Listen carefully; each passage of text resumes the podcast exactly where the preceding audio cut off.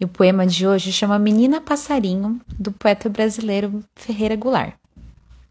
Menina passarinho, que tão de mansinho me pousas na mão, de onde é que vens? De alguma floresta? De alguma canção?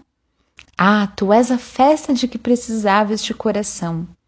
Sei que já me deixas, e é quase certo que não voltas, não.